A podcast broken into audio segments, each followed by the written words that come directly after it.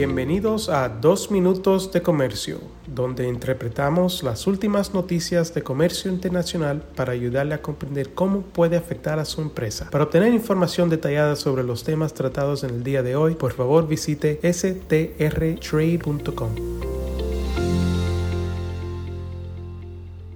Hoy es viernes 8 de abril de 2022.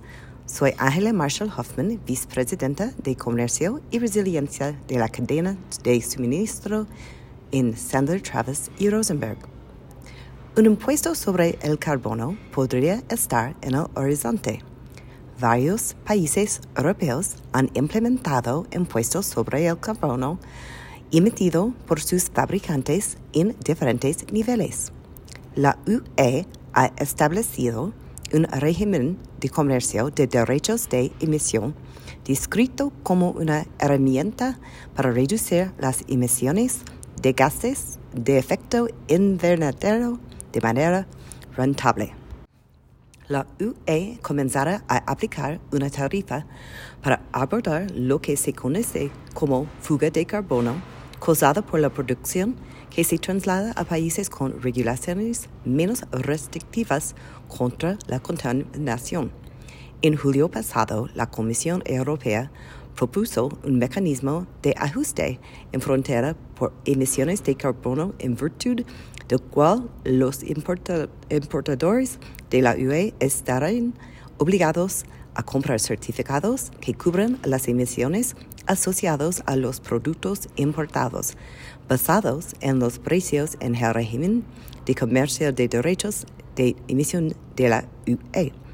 Este mecanismo se aplicará inicialmente a los, las importaciones de cemento, hierro, acero, aluminio, fertilizantes y generación de electricidad.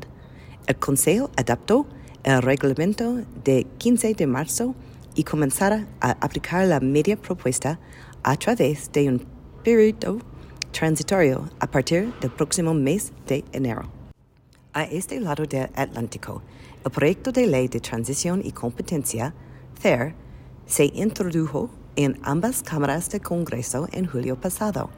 Esta legislación propone grabar las importaciones importaciones de alta intensidad de carbono expuestas a la competencia comercial, incluidos el, aluminio, el cemento, el hierro, el acero, el gas natural, el petróleo y el carbón. Este proyecto de ley requiere que el representante comercial de los Estados Unidos y el secretario, secretario del Estado se, se comprometan con los países con respecto de la reducción de las emisiones globales de gas de efecto invernadero a través del comercio y, a garantizar la equidad en la aplicación de aranceles basados en las emisiones. Sin embargo, este proyecto de ley no ha sido considerado en audiencia por el comité pertinente. El USTR hizo referencia a las discusiones para el primer acuerdo basado en el carbono sobre el comercio de acero y el aluminio, como parte de su acuerdo con la UE este octubre pasado sobre los aranceles de la sección 232 sobre el acero y el aluminio.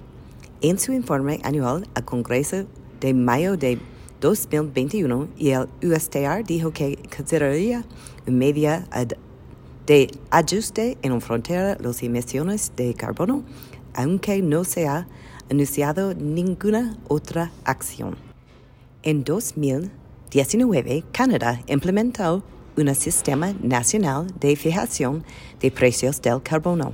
Aunque Canadá no ha instituido un impuesto fronterizo al carbono, su sistema podría permitir que dicho mecanismo se implemente implemente con relativa rapidez. Todas estas acciones son muy importantes. Es necesario que los importadores y los exportadores deben estar preparados para la posibilidad real de un impuesto al carbón en el próximo años.